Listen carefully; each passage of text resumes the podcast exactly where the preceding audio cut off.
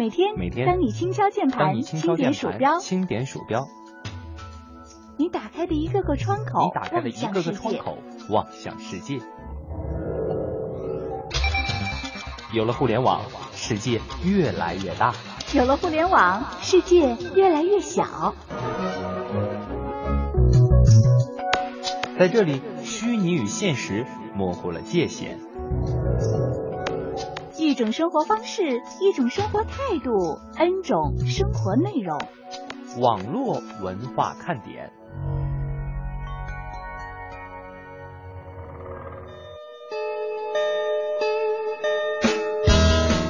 网络文化看点今日微语录：江苏常熟一家医院的监控显示，有一个中年男子翻身进入了收费处，从抽屉里边夺走了上万元的现金。由于收费处内部大门紧闭，男子被随后赶来的民警制服。民警介绍说，这个男子当天到医院看病，突然觉得自己可以隐身，于是就实施了抢劫。这漫画看多了吧？在辽宁沈阳的街头，一辆自行车被锁链呃锁在了这个树上五六年的时间，结果车身呢竟然长到了树里面。附近的住户看了直心疼，说车子不稀罕，这树得多疼啊！这是欺负树不会说话吗？近日，三名消防员动用大钳子、大斧子啊，在尽量少伤害树的情况下，将自行车给拽了出来。请问，树上七个猴，地上一只猴，一共几个猴？八个。最近，南华大学城建学院大二学生通过抓阄确定了各自的专业，成绩排名前两百名的同学可以自由选择，其余的呢抽签选择。如果对抽签结果不满意的话，怎么办呢？可以自行交换。据了解，这个学院按大专业进行招生，大一不分专业，大二通过抽签划分。老师说这样相对公平，公平是这么定义的吗？你怎么看呢？很多男性啊，对女性买一个包一两万块钱表示无法理解，认为这是虚荣心。其实呢，在女性的眼中，男人们到酒吧一天晚上喝掉了一两千块钱的酒，才叫无法理解，因为他们觉得酒喝完了，第二天就没了呀，还伤了身体。我的包可以拎个几年，带在身上漂漂亮亮的，有何不可呢？所以我说呀，这个不要随便指责别人的消费观，男人、女人都一样。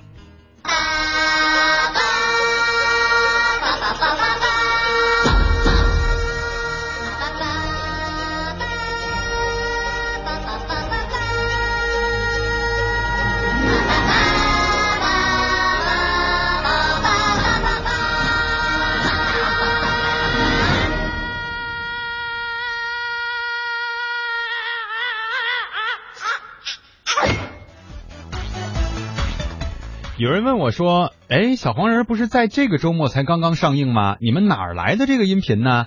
我们想说的是，在之前啊，电影当中出现过小黄人的这个电影当中呢，就已经有这样的桥段了。所以放心，我们不是盗用了这个，或者是提前播出了人家的版权啊。嗯，是。刚刚过去的周日呢，大眼萌是来到了我们的眼前啊，不知道多少朋友又一次被小黄人的这个萌萌的状态给萌翻了，萌坏了。萌化了，这里是正在直播的中央人民广播电台华夏之声网络文化看点。大家好，我是蒙蒂。各位好，我是文艳，欢迎蒙蒂回来。嗯，也欢迎原配，终于又回到了大家的耳朵旁边哈。今天是星期一，我们和这个大家的礼品季还没有结束哈。在今天的节目当中呢，我们依然会来连线国信灵通企业移动化市场研究中心专家邱小庆先生，来和我们说一说有关于应用商店的话题。当然了，按照我们的这个游戏玩法，大家会在明天国信灵通的微信公众账号上看到有关于相关问题的答案。在星期三的时候，我们会来公布获奖的听众朋友。嗯，今天呢，我们在这个互动平台当中也收获了很多的祝福，是吧？嗯，因为燕儿姐刚过了生日，是不是？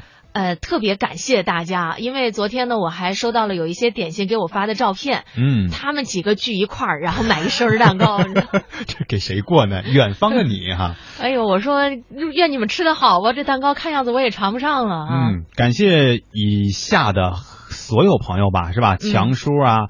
LYS 愿得一人，乐歌，我想静静琴等等等等哈，包括老鼠扛刀等等等等啊，我就只带了啊，只带我们这些朋友们了。谢谢大家呢，给这个燕儿姐送上的祝福，也感谢大家欢迎我的归来啊。这个老鼠扛刀就说热烈欢迎蒙老爷回到组织。另外，迟到的祝福掌声要送给燕儿姐，生日快乐呀！呃，其实我觉得生日呢，会让人有很多种想法啊。比方说，觉得自己又大了一岁之后，对于生命是不是有了更多的感悟？然后呢，再总结一下自己此前活过的这么长的时间，然后看看是不是能够变得更加的成熟一点。嗯，我觉得这生日不能白过，就是每到过生日的时候，对于自己的人生有一个小小的总结，然后以此为台阶，再往上去走一步会比较好。别懵懵懂懂的就生日吃蛋糕啊，吹蜡烛啊，那。那那那，我觉得这生日过得没意义啊。是啊，但是我觉得这一次的生日有一个你不知道的点，但是你听了之后一定会觉得我的这次你的这次生日啊，就过得非常的值得。是吗？这我都不知道。对，因为是发生在我在株洲啊城市新跨越的直播过程当中的这样的一个桥段。嗯。呃，九月十号我们是下午直播了城市新跨越株洲这一站的节目。那么在直播之前，实际上就是网络文化看点的直播时间，对吧？对。我们前方的技术老师呢，因为是要试调试。是线路的关系，所以把我们网络文化看点的节目在株洲当地也进行了一次播出，相当于，呃，当然不是说在人家频率里哈，只是在这个人家的办公室里或者是直播间里啊，也就是说株洲台的同事都有听到那天小东和燕儿姐配合的这一期网络文化看点，呃，男生我就不说了，是吧？东哥呢我就不评价了，人家关键人家没说哈，呃，主要是人家当地的台的这个总监也好啊，领导也好，主任也好，也一直在说说，哎。这是你们中央台的，就是你们华夏之声的频率吧？这个节目吧？我说对对对，说这个女女生，我觉得这个特别会说话。我说怎么讲叫特别会说话呢？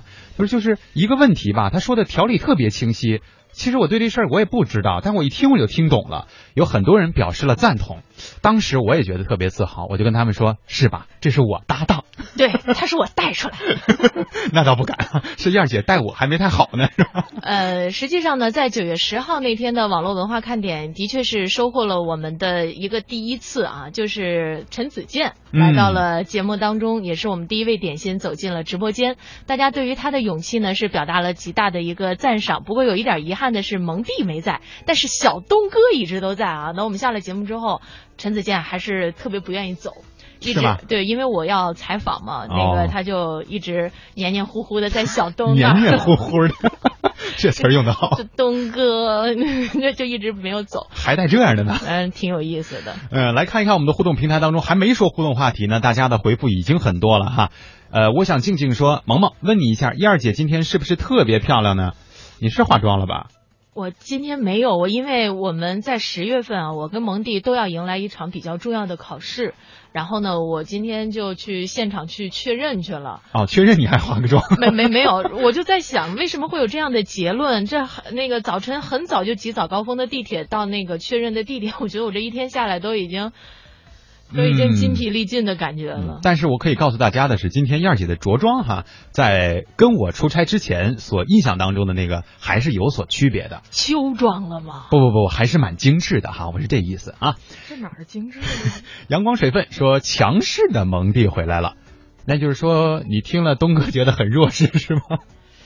嗯，怎么评价呢？这个？他说在魅株洲啊，这个魅力中国，我我知道了，是因为你知道你没在的时候，小东有多想你，每期节目必提你，知道他是不提你，他根本就张不了这个嘴。就是先先要提我的名字，再提他自己。对对对对，就 我说小东，你到底有多想大萌萌啊？怎么都成这样式儿了呢？怪不得我们主任说我们俩是好朋友呢。这个他说在魅力中国株洲的这次跨越当中啊，不自觉的就表现出了强势。有网络文化看点的风格，嗯，呃，想一想好像也是啊，因为毕竟我们在城市新跨越当中的这个直播状态啊，和我们平常上节目还是会不太一样的，对吧？所以，呃，我好像是不自觉的加入了很多调侃的这个内容，呃，辛苦旁边那女播了，当时，就跟上你不容易，还好我搂住了啊，嗯。呃，看到大家在刚刚过去的周末呢，都是过了很多属于自己的一些活动，有去参加演唱会的，然后有去海边玩的，嗯，呃，也给我们发来了照片。特别感谢大家哈，也看大家玩的高兴，我们也替大家感到开心。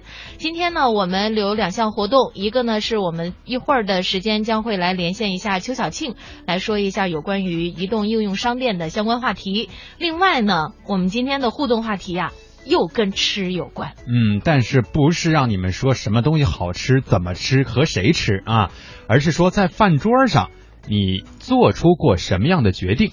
因为有一个重要的统计数据显示说，百分之七十九的很重大的决定都是在饭桌上谈出来的，而并非是在呃正襟危坐的情况下，或者是很休闲的状态下，爬山啊、跑步啊、聊天的这种过程当中，更多的都是由吃而引发的一个重大决定。所以今天我们就问问大家，就是互动话题，你在餐桌旁做出过什么重要决定呢？两种互动方式，欢迎你的互动。啊，一到下午就犯困，你说这可怎么办呢？呀呀呀呀呀呀呀呀呀！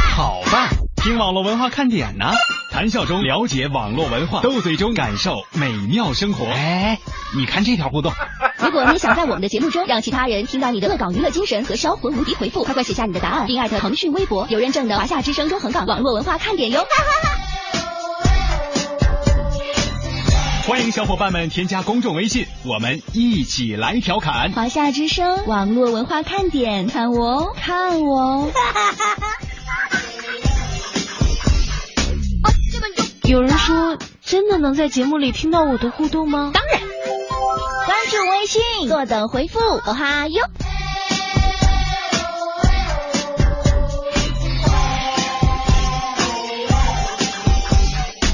嘿，我那边呢？网络文化看点，今天我们的互动话题呢，说的是你在餐桌旁做出过什么重要的决定？两种互动方式已经告诉大家了，欢迎你来互动，微信和腾讯微博都可以搜索“华夏之声网络文化看点”。我们来关注一下这个互动平台哈，丽美丽的丽啊，说欢迎我的归来，今天呢是他的生日，求祝福。哎呀，最近过生日的人还真挺多的，你们都是处女座呀。我没有发表任何的意见哈，我只是说了一下，你们都是处女座呀。再来看一个哈，呃，可安娜也是给我们晒了一下在周末进行的活动。她说：“两位，这是昨天呢去西冲沙滩玩了，太开心了。另外呢，也一定一一样啊，要送给燕儿姐一个生日祝福。她说昨天玩的太疯狂了，忘了，对不起。哎呀，这没啥对不起对不起的事情哈。呃，我们很感动的呢，就是大家真的在心里还记得我们，就已经很好了。”黄小雪发的是昨天去演唱会，说收到了好多鲜花。一开始我看的时候呢，我还觉得挺奇妙的，就去演唱会应该是给别人送鲜花，为什么自己会收到鲜花呢？但是他也发来了相应的这个图片啊，应该是一种一个类似于街头活动啊，或者是反正是有组织、有规模的这样的一个活动啊。毛小雪应该是作为一个演唱的嘉宾出现在了这个舞台上面。呃，上次聚会的时候呢，实际上我们见识过他唱歌的这个功力。那么这次看来又中奖了。关于互动话题，说一说在这个餐桌旁你做出的重要决定。我们首先看到了狼鼠狂刀发来的啊，他说我在餐桌旁呢做过的最重要的决定就是跟前任表白，据说饭后会使人心情愉悦，表白的成功率倍增。点心们。只能帮你们到这里了。这不光是一个经历，其实还是一个建议，是吧？建议我们的点心们能够在饭桌这种轻松的环境当中迈出这样一步啊。嗯，是的。那么也欢迎大家呢继续通过微博和微信与蒙蒂文燕取得联络，进行互动。那么接下来的时间呢，我们把国信灵通企业移动化市场研究中心的专家邱小庆先生的电话接入到我们的直播间，就应用商店的一些话题呢，我们来进行一下探讨。啊、小庆你好。啊，你好。嗯，哎，小庆，就是我们在使用手机的过程当中啊，会发现有许多的山寨 App 应用，甚至是病毒。那很多人为了安全呢，会选择在应用商店下载移动的 App。那这种方式是不是就可以保证 App 的安全呢？嗯，不一定，因为现在呢，其实很多用户他都有一个这样的一些心理，他就是说，如果他在第三方应用商店如果下载的话，他就觉得这样一定能保证安全。其实这是不正确的，因为来说呢，现在很多第三方应用商店，包括一些知名的商店，它也是这样，也就是说，它在审核机制上其实是存在着许多漏洞的。而有一些应用商店，它为了显示它的 App 资源比较丰富，就会故意的放松它这一个这样的审核机制，这样就导致一个什么问题呢？就是这一些恶意的这些 App 呢，会经过这会呃，在这一个应用商店里面上架。所以来说，是很多人如果就是下载了这一个 App 之后，就会发现，经常会发现，比如说是手呀，或者说是自己的一些手机话费莫名其妙的出现这一个。嗯，扣费的现象，这其实都是 app 恶意 app 所造成的。嗯，我没有想到的是，刚才您所说的哈，在这个很多比较大规模的第三方应用商店当中，也存在着这样的问题。因为实际上，我们大家现在也都知道了，就是很多的这个 app 在使用的过程当中，不是从这种特别正规的这种第三方软件商店下载的，而这样的软件商店会有很多，所以真的是让我们觉得很震撼的是，原来所谓的正品商店也会出现这样的问题啊。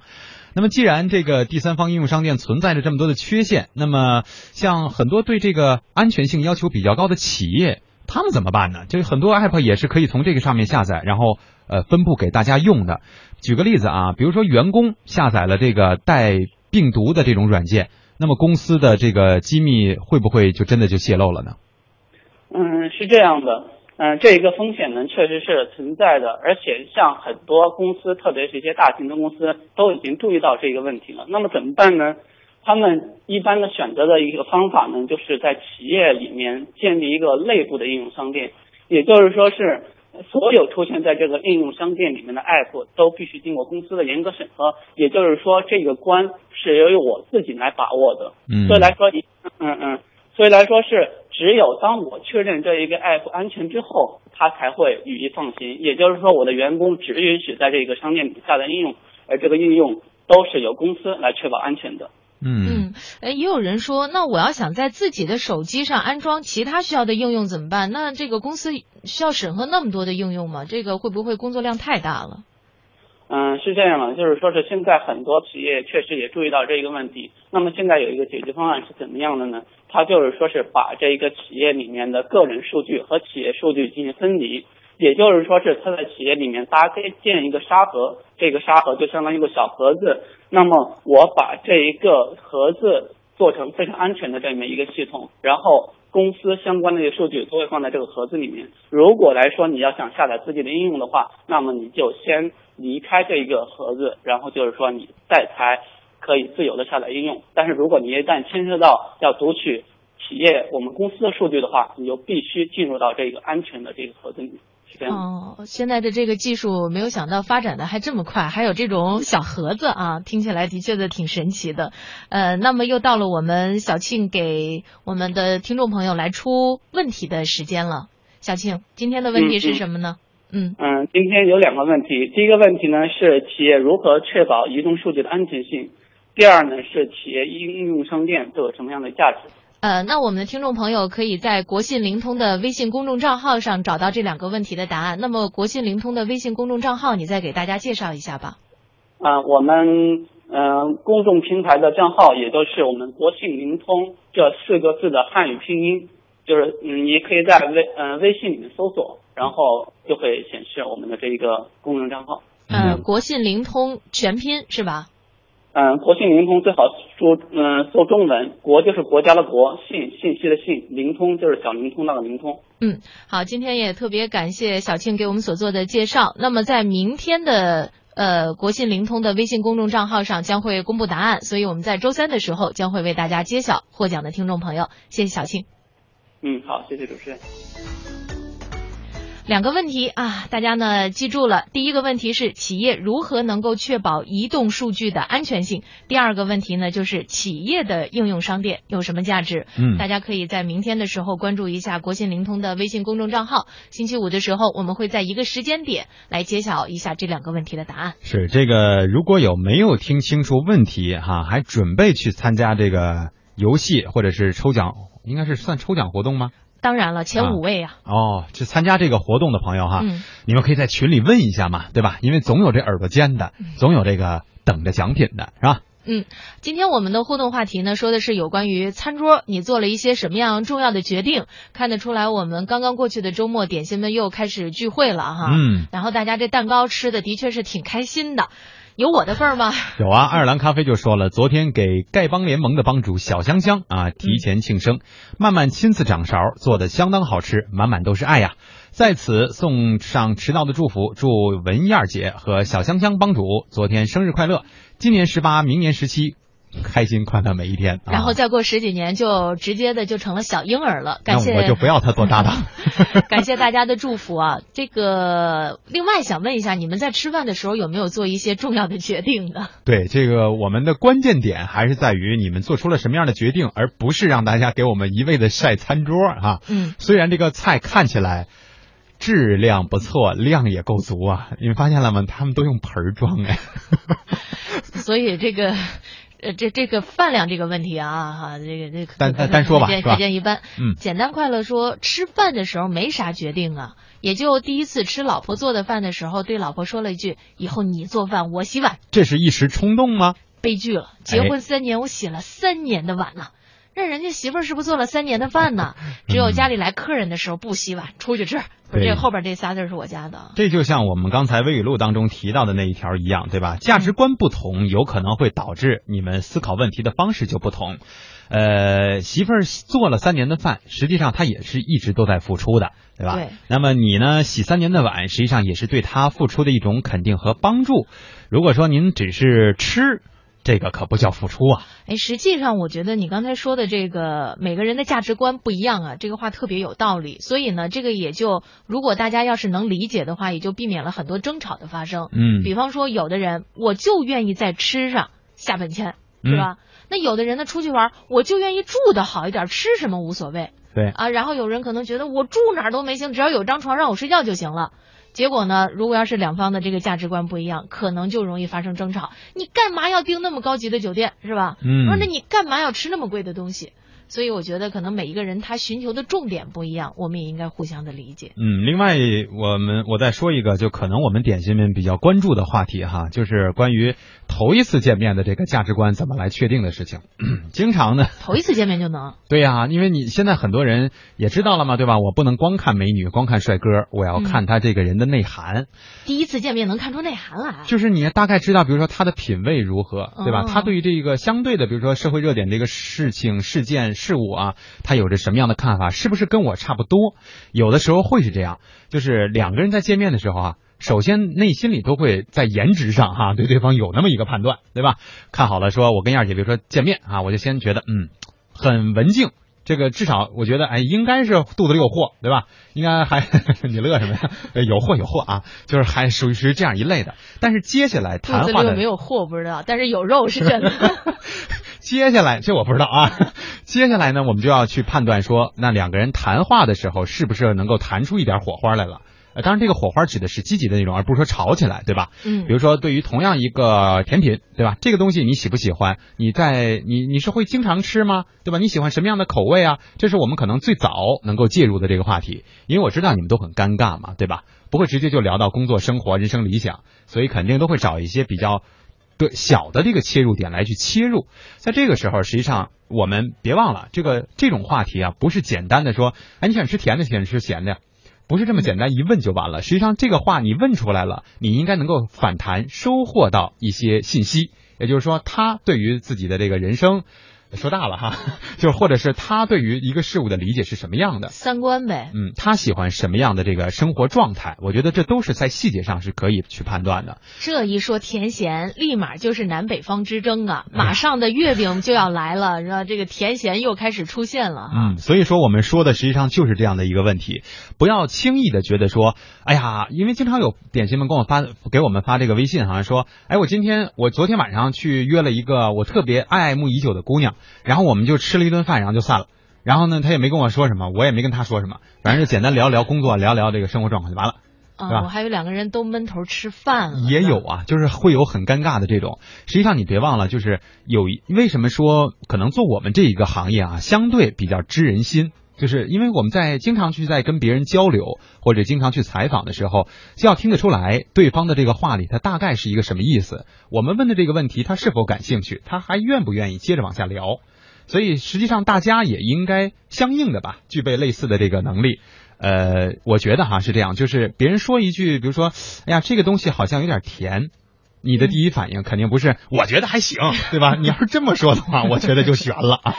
呃，实际上你刚才说我们具有一点点能够观察到别人内心的这种活动的小技巧哈。嗯。呃，你这个说的比较的高端，我还以为你说，实际上广播节目主持人做久了，一定会特别爱说话，一旦有空就害怕，你知道吗？根本不给你留任何留白的机会。对，但是，但是请大家也不要向我们学习哈，因为像我们这样的人呢，如果是头次见面，可能会引来别人的反感，就是你有完没完，是吧？所以说呀，甭管是找人还是找事儿哈，当然不是找茬的意思哈，一定要遵循一个原则。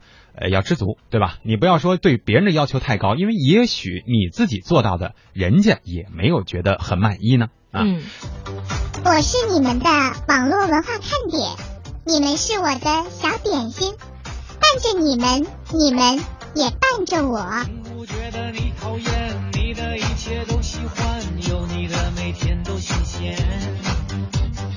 有你阳光更灿烂，有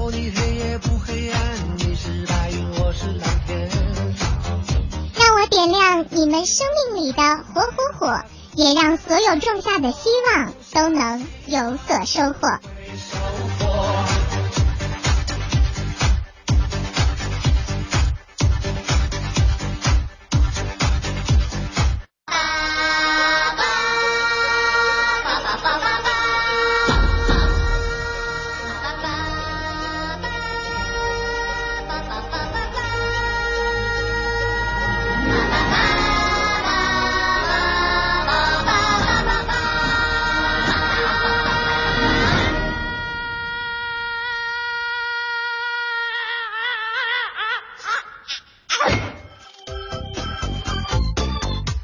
这里是正在直播的中央人民广播电台华夏之声网络文化看点。大家好，我是蒙蒂，我是文艳。今天我们说的互动话题是你在餐桌上做出的重要决定，请大家记得哈，我们说的是关键词是重要决定，而不是餐桌上啊。现在有很多朋友他的主题回复都在餐桌上。呃，吃了什么或者干了什么啊？你知道吗？就是人啊，在听到一些信息的时候，会自动的过滤那些他自己不感兴趣的，对，把那些感兴趣的呢就给留下来了，然后大家留下来的就是餐桌。对，请你们记得，我们的重点关键词在于重要决定。嗯，哪怕不在餐桌上，你都可以给我回复好吗？呃，句号说，去年过年的时候在饭桌上决定是今年开始创业啊。嗯，呃，我觉得有的时候，因为咱们中国人呢，就是吃饭啊，一方面是填饱肚子，另外一个方面还是一个社会交往的过程。对，所以呢，有时候聊着聊着，就一些这个信息互相的交换，火花的碰撞，然后可能就会让自己有一些很多的这个决定。然后有有一些做销售的，就是在餐桌上。把这个生意给谈成的嘛？嗯，百分之八十哈。对，大家吃饭的时候本来心情也好，状态也放松，美食在前，还有什么过不去的坎儿呢？没错，尤其是做生意的人，经常是这样。我们家楼下呢，最近开了一家这个串儿店哈，烤串儿的，一边吃着烤串儿，一边谈着生意。呃，有的是这样的人呀，因为他们的这个员工啊，在这个穿的 T 恤衫上，嗯呃，背后就印了一行字：没有什么事情是不能通过串儿解决的。我觉得这话有道理啊！经常让人一提到这个词儿的时候呢，就想到了各种特别接地气儿的生活，跟那西装革履坐在谈判桌前谈判，那绝对感觉不一样，是吧？所以呢，我觉得接地气儿的生活可能是我们每个人都很喜欢的。说到接地气儿啊，可能现在大家呢很多的时候又开始关注我们即将到来的中秋佳节了，是吧？对呀。最近看超市里边这个各式月饼也已经多了，咱们现在也已经有听众朋友开始。自己送福利了，嗯，琴啊，琴声的琴，呃，他说蒙哥，中秋节快到了，给点心们派点福利呀，吓唬着我一一哆嗦呀，我说还以为让你发红包呢，又要钱呢，但是啊，人家说了，本人的面包店自制的月饼大派送，决定呢拿出五盒作为国信灵通的这个刚才我们的这个环节当中的附加礼物啊，希望点心们星期三激动起来吧。哇，非常感谢秦，我特别想问一下，咱们这怎么操作呀？因为国信灵通的奖品是由他们负责快递的，嗯，难道你先把月饼寄到北京来，然后我们寄到国信灵通，然后再给大家寄过去吗？我觉得这个可能会中秋节都过了，对，因为爱的这种操作方式差不多。上次咱们做封面语音的时候，因为爱呢也是友情、亲情、爱情，不是提供了这个有爱情的成分，对对，就提供了五份啊，哎不对，提供了。将近十份儿哈，嗯自己制作的这个小型迷你的音响。呃，当时他的这个寄送方式呢，就是呃获奖的朋友们在群里或者是在微信当中自动的去寻找他。然后出示你的这个身份证明，能够证明或者说本来就认识就 OK 了哈，就是你到底是不是这个获奖的人。然后呢，他就是去他的，你们再协商呗，就是去他那儿取啊，还是说以后见面的时候给你带着呀，对吧？嗯但是月饼这事儿可能更急一点啊。是，所以呢，我觉得这个方法我们可以借鉴，然后等到星期三的时候，咱们再具体商定。秦在这个时候说了，我是向幸福。嗯，这个也希望我们听到节目的点心们呢，在群里公布一下这个事情，来积极参加我们和国信灵通之间啊进呃联络进行的沟通进行的这个嗯送礼的这个环节吧，或者叫抽奖的环节哈。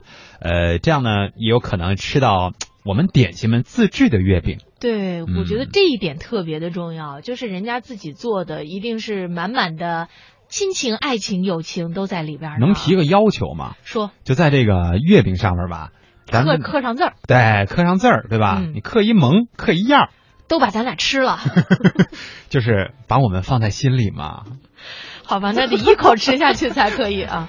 说到月饼这个话题啊，我觉得现在很多人为了尝到更多的美味，纷纷选择从境外海淘月饼。哎，其实我此前很难理解，因为中秋佳节这不是咱们中国人的这个节日嘛，嗯是吧？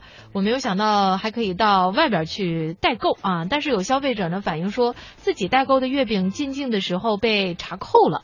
据报道，在重庆、杭州等地的检验检疫局都有数量不等的入境月饼被截获了。哎，相比起衣物、箱包这些其他的海淘商品来说呢，月饼的入境门槛到底有多高？为什么海淘的月饼总会发生这种查扣的现象呢？我们也来听一听中央台记者曲前方进行的调查报道。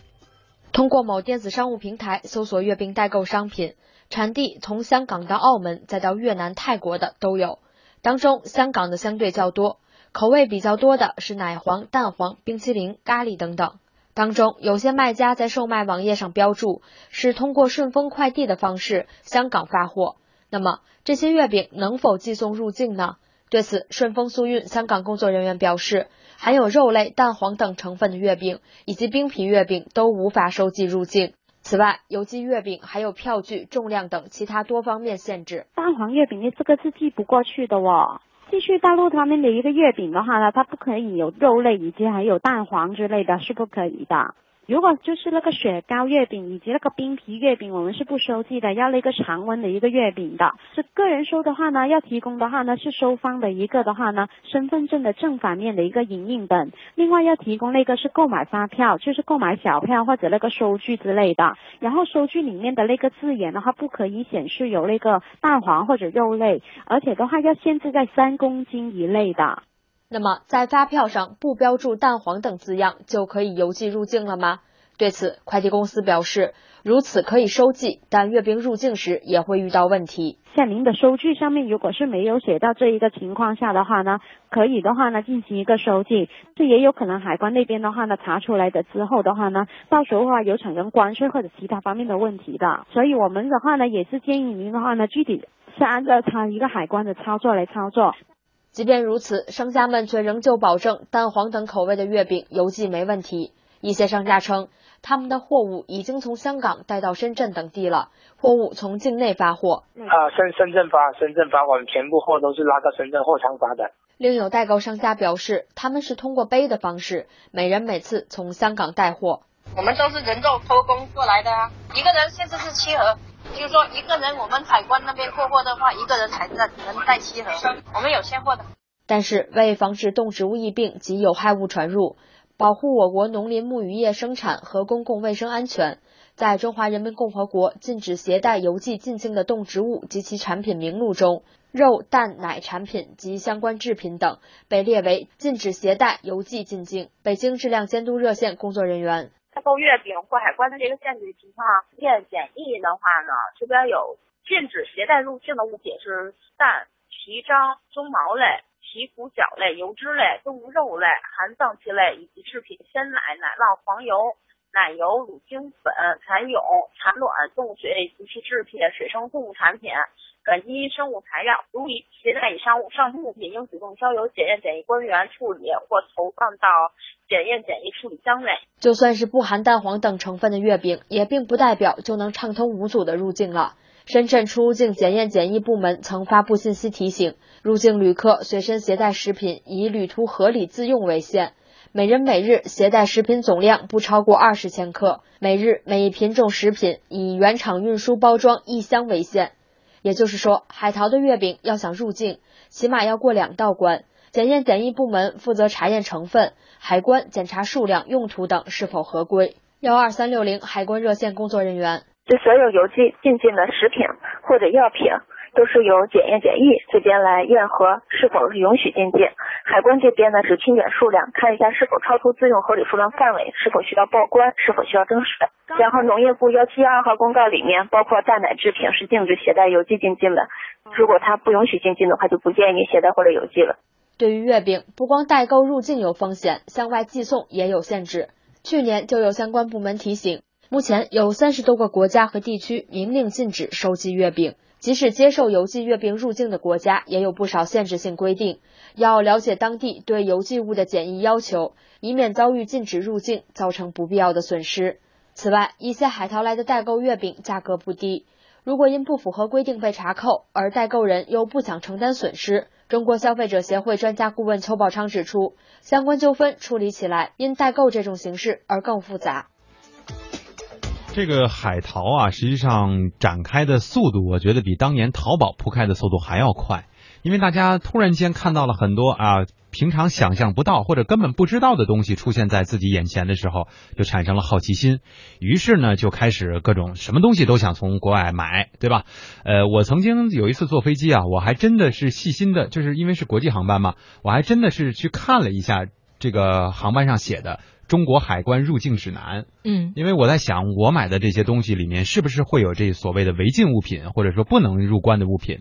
里面还真的就提到了像食物这一类的，包括一些什么国外的土壤啊等等这些有可能会对我们的环境、对我们的生态造成影响的东西，都是坚决不允许的。包括小宠物，对吧？这些都是不允许。所以有朋友在，还有人在问说，这个，哎，我们在这个淘宝上啊，或者是在这个电商网站当中哈，我们不止这一家啊，说看到了这个。有说国外的什么什么什么小小狗哈，嗯，说这个说哎那是不是真的呀？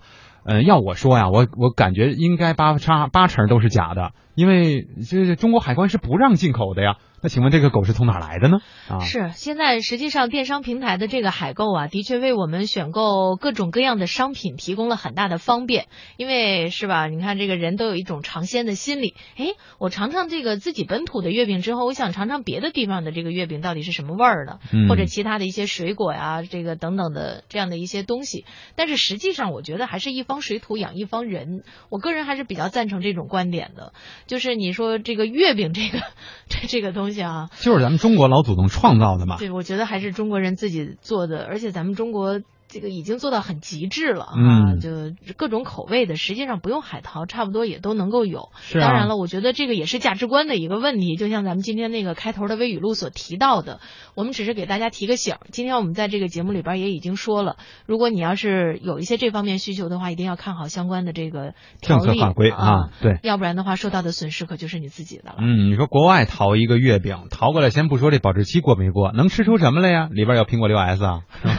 这不是刚才有一个。朋友木子就问说：“苹果六 S 快开售了，但是我实在不知道苹果六 S 跟苹果六有什么区别。要是这个问题具体的我回答不上来啊，我不知道那个蒙蒂是不是知道。但是我我我先说一下，就是我采访过一个这个做科技专栏的这个人啊，他跟我说，这就是互联网公司的它的本性特征，它不断的推出产品的迭代。”嗯，这个是它的一个营销方面的一个策略，同时也是它本身的这样的一个方式方法，然后以此不断的来修正自己的 bug，然后呢，让自己的这个产品一点一点一点一点，这是不断迭代的一个过程，所以就是成这个产品就一个一个接一个的出来。对，你要说真有什么特别大的区别，可能很难。颠覆性很难在一代就是临近的这一代之间能够有什么太大的变化，对吧？隔代还是能够看出来这种翻天覆地的，是有可能的哈。呃。呃，所以说实际上你要问，我们就简简单的答，就是更高、更更快、更强，是吧？这是奥林匹克精神嘛？反正类似哈，就是我不知道是不是奥林匹克精神啊，反正基本上就是你手机升级换代，无非也就是这些功能了，对吧？嗯，所以有没有资金是一方面，另外呢，你真的需要这些功能是又是另外一方面的事情了。啊、对你比方说，你要是从苹果四 S 升级到六 S，那是可以的，是有必要的啊。你要是从苹果六升级到苹果六 S，嗯，除非你是中粉，要不然就是苹果给你钱了啊。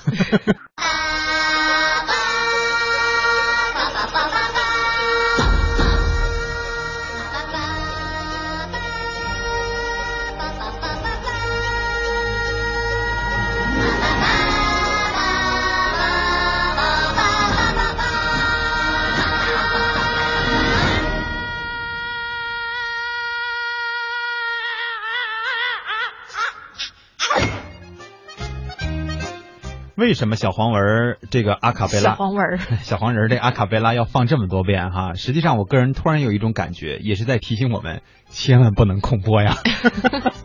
就哪怕像他这样声嘶力竭，也要说呀。就是把声音给填满，是吧？嗯。相信未来回应我们今天的互动话题，在餐桌上你做过的那些重要决定是什么？他说过年的时候在家里和兄弟们喝酒，酒后呢，我说我要三年内买房。今年在市郊区建房子了，这个算是决定了吗？当然算决定，而且可能是你人生当中一个很大的决定了啊。对，思有所思问了一下，说国信灵通的活动怎么参加？是把答案发给你们呢，还是是这样？呃，今天呢，我们的这个国信灵通的小庆啊，不是已经把问题提，不是刘小庆哈，是邱小庆啊，把这个问题已经提给大家了两道。然后呢，明天他们会出一个公呃公号，然后大家在这个公号上呢找一下这两道问题的答案。星期三的时候我们会确定一个时间点，在那个时间点上，请大家来集中发送。呃，所以也是有一个抢的意思在其中，因为很多朋友可能都会答对，我们只选前五名啊。嗯，到那个时候你再把答案发到微信平台上来。对，就是找到这个答案其实很简单，只要关注他们国信灵通的这个微信公众号就可以看到了。